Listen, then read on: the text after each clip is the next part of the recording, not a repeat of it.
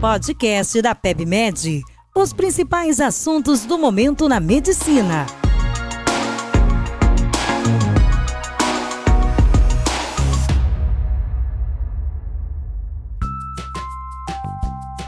Meu nome é Vinícius Alfila, sou editor de terapia intensiva aqui do portal PebMed do Whitebook.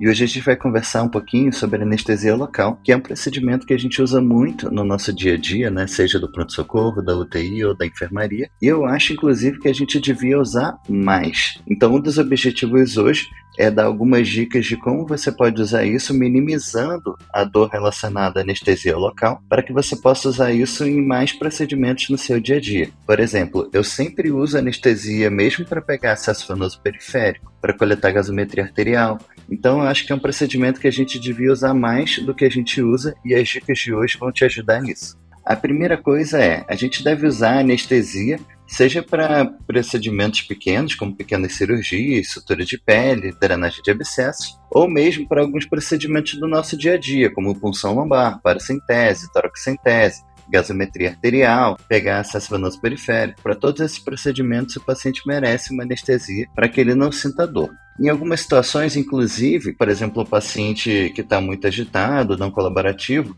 às vezes é necessário, além da anestesia tópica, fazer uma sedação leve para realizar o procedimento com segurança. Então, às vezes, é necessário a gente realizar uma sedação, seja com uma dose de ketamina, com uma dose baixa de propofol, para conseguir fazer o procedimento com segurança. Tem algumas contraindicações onde a gente deve ter cuidado no uso de anestésicos tópicos, e aqui eu vou falar principalmente da lidocaína, que é o nosso dia a dia. Tem alguns pacientes que têm anafilaxia relacionada a anestésicos locais. Então, se o paciente já tem uma história de anafilaxia prévia, a gente não pode usar anestésicos locais nesse paciente. Se o paciente teve uma alergia que foi de um outro tipo, né, né não anafilaxia, por exemplo, só urticária, um prurido inespecífico relacionado a determinado anestésico local, a gente pode usar, mas com cuidado, medicamentos de outra classe de anestésico. Um outro cuidado que a gente tem que ter é quando a gente está diante de grandes lacerações, né? Quando existe a chance de eu, sem querer, superar a dose máxima permitida do anestésico. Então, se eu estiver diante de uma grande laceração, onde eu já prevejo que eu vou usar uma grande quantidade de anestésico, a gente tem que pensar talvez em uma, em uma forma alternativa de anestesia, por exemplo, um bloqueio regional ou mesmo uma anestesia geral, se for o caso. É, quando eu estiver falando da lidocaína com epinefrina, aquela solução que vem as duas coisas juntas, né? A lidocaína com vasoconstritor, tem algumas contraindicações a mais. Por exemplo, eu não posso usar para anestesia de dedos, eu não posso usar na infiltração periorbital do glaucoma de ângulo fechado, eu também não posso usar se o paciente tiver em uso de ergotamina, ou se o paciente tiver alguma comorbidade que pode ser piorada, né? Pela epinefrina, por exemplo, o paciente que já está com uma hipertensão grave, o paciente que está em um hipertireoidismo, um paciente que está com uma síndrome coronariana aguda ou que tem um feocromocitoma. Tem outras situações que a solução de lidocaína com epinefrina pode ser usada, mas que a gente também deve ter cuidado. Por exemplo, pacientes em uso de beta-bloqueadores, antidepressivos tricíclicos ou aqueles em uso de clorpromazina tá bom? Só para lembrar que a dose máxima, né? Se eu estiver usando a lidocaína 2% com epinefrina, a dose máxima é 7mg por quilo. Enquanto se eu estiver usando a lidocaína sem epinefrina, a dose máxima é 4mg por quilo. Vamos então agora para o passo a passo. É lógico que eu sempre vou ter que explicar o procedimento para o paciente e obter o consentimento dele, falar que pode inclusive arder um pouco a infusão da lidocaína, mas eu vou dar uma dica que vai atenuar esse efeito. Eu tenho que avaliar essas contraindicações que eu acabei de falar e também a necessidade né, de fazer uma sedação contenção endovenosa leve ou mesmo contenção física, é, a depender do contexto do paciente. Uma dica aqui é sempre posicionar a cama com uma altura adequada para que você fique fazendo o procedimento numa posição confortável. Então, é, posiciona a cama numa altura adequada, sobe a cama para que você não tenha que fazer o procedimento curvado. E aqui acho que a grande dica desse episódio é como montar a solução de lidocaína. A gente tem um grande problema da lidocaína é que ela tem um pH ácido. Então, se você não tampona a solução de lidocaína, ela vai arder durante a infusão. Uma outra coisa que faz a solução arder é se você fizer ela concentrada a 2%, isso também piora a dor. E se você fizer ela a uma temperatura abaixo da temperatura ambiente, né, por exemplo, fazer ela um pouco gelada, isso também vai fazer a infusão ser mais dolorida. Então a primeira dica é, é para poder montar uma solução, ela tem que ser diluída e tamponada. Então, primeira coisa, a gente tem que, se você estiver usando a lidocaína a 2%, a gente tem que diluir ela até 1% com soro fisiológico. Por exemplo, eu peguei 4 ml de lidocaína, vou pegar mais 4 ml de soro fisiológico para diluir a lidocaína de 2% para 1%. Isso não reduz a potência anestésica dela, 1% é mais do que suficiente para conseguir inibir é, o reflexo nociceptivo. A outra coisa importante é tamponar o pH da lidocaína com bicarbonato de sódio. Então, se eu pegar aquela ampola de bicarbonato 8,4%, eu vou usando a proporção de 1 para 10 o bicarbonato em relação à lidocaína.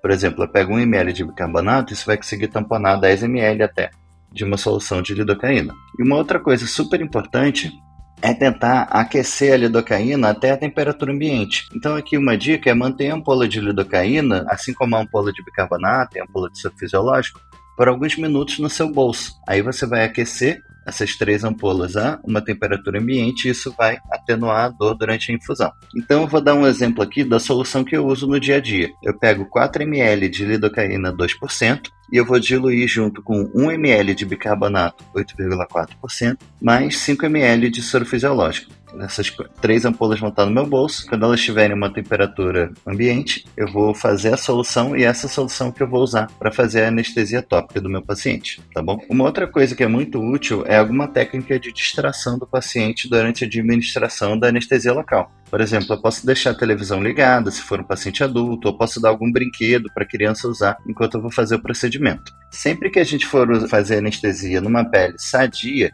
eu tenho que entrar com um ângulo de 90 graus. Isso vai reduzir a quantidade de tecido que eu vou lesionar com a minha agulha. E aqui cabe uma ressalva, né? que quando eu for fazer uma sutura de feridas, a entrada com a agulha de anestesia é sempre pela borda interna da lesão. Mas se for uma pele sadia, eu vou entrar a 90 graus inicialmente. E eu sempre começo fazendo um botão anestésico, né? Então, eu nunca começo com uma agulha preta para fazer a infusão do anestésico. Eu pego uma agulha hipodérmica e eu também pego uma seringa de insulina, aquela seringa de 1 ml, justamente porque o uso de seringas menores reduz a pressão com que a infusão é realizada, isso provoca menos dor no paciente. Então, a gente vai usar uma agulha hipodérmica e uma seringa de 1 ml para fazer uma infusão de um botão anestésico, eu vou entrar 90 graus pele, na pele sadia ou pela borda interna da lesão, se for uma sutura de ferida, é o motivo da anestesia. Tá bom? Um outro cuidado que a gente tem que ter é que, apesar de eu estar usando uma agulha hipodérmica, eu tenho que fazer a infusão do anestésico a nível de subcutâneo e não de derme, porque isso também provoca menos dor associada à infusão do anestésico. Vale lembrar sempre que eu sempre vou aspirar para ver se eu não estou dentro de algum vaso antes de realizar a injeção do anestésico. E depois de fazer esse botão anestésico, eu vou esperar alguns segundos até a anestesia estar tá fazendo efeito. E aí, se precisar de uma anestesia mais profunda, por exemplo, eu vou fazer uma toracocentese, eu tenho que anestesiar a costela, tenho que anestesiar a pleura, Aí sim eu troco para aquela agulha preta, né? E para uma seringa de 3 ou de 5 ml, também para reduzir a pressão com que a medicação vai ser infundida, para poder anestesiar planos mais profundos. Nessa situação, eu também vou utilizar o mesmo sítio de entrada da agulha inicial, né, para poder fazer essa anestesia de outras áreas. A gente sempre precisa aguardar tempo suficiente para o anestésico estar tá fazendo efeito, e aí eu vou testar se a anestesia está adequada antes de começar meu procedimento. Se o paciente ainda estiver sentindo dor, eu faço mais anestésico para até que ele fique sem dor. Uma outra dica aqui, também nessa situação de eu estar tá diante de uma ferida aberta que eu vou suturar, é fazer a limpeza da laceração depois da anestesia, porque isso também vai reduzir a dor do paciente. Então, primeiro faço anestesia pelas bordas internas, depois eu limpo a laceração e o ideal é que o soro fisiológico também esteja em temperatura ambiente para reduzir a dor associada ao procedimento. Tem alguns efeitos colaterais, efeitos adversos, que eu preciso ficar monitorizando quando eu estiver usando a lidocaína. A primeira coisa é, se eu estou usando uma lidocaína junto com epinefrina, né, lidocaína com vasopressor, eu tenho que ficar monitorando se o paciente não vai ter nenhum sintoma adrenérgico associado ao uso da epinefrina. Outra coisa que o paciente pode ter é uma síndrome vasovagal relacionada à dor. E uma terceira coisa é a reação alérgica à lidocaína em si. Então o paciente pode ter alergia à lidocaína. Bom, é, outras coisas que é preciso monitorizar relacionadas a efeitos adversos da lidocaína é a toxicidade de sistema nervoso central. E uma das coisas que o paciente pode se queixar é de gosto metálico na boca,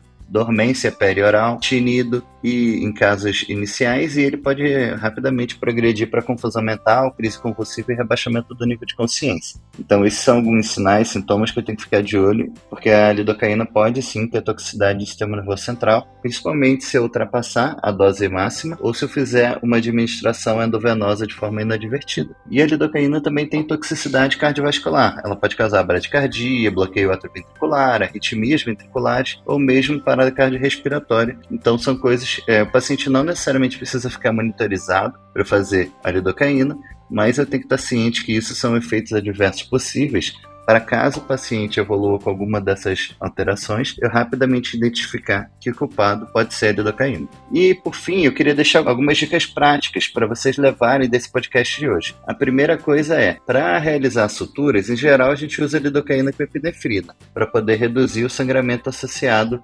é, ao procedimento. Mas tem algumas exceções onde a solução com epinefrina deve ser evitada, então tenho que ficar atento a isso.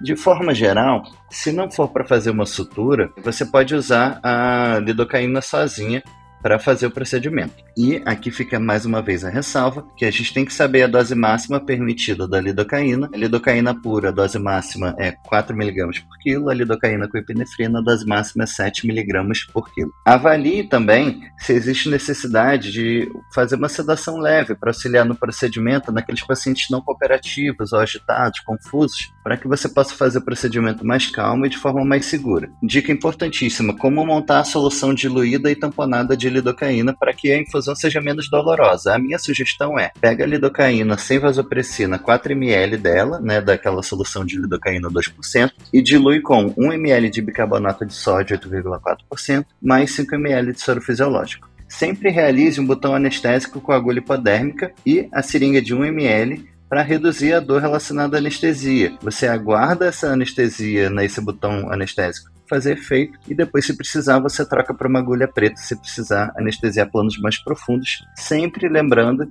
de avaliar se o paciente está sem dor e testar antes de começar o procedimento. Bom, era mais ou menos isso que eu tinha para conversar com vocês hoje. Muito obrigado.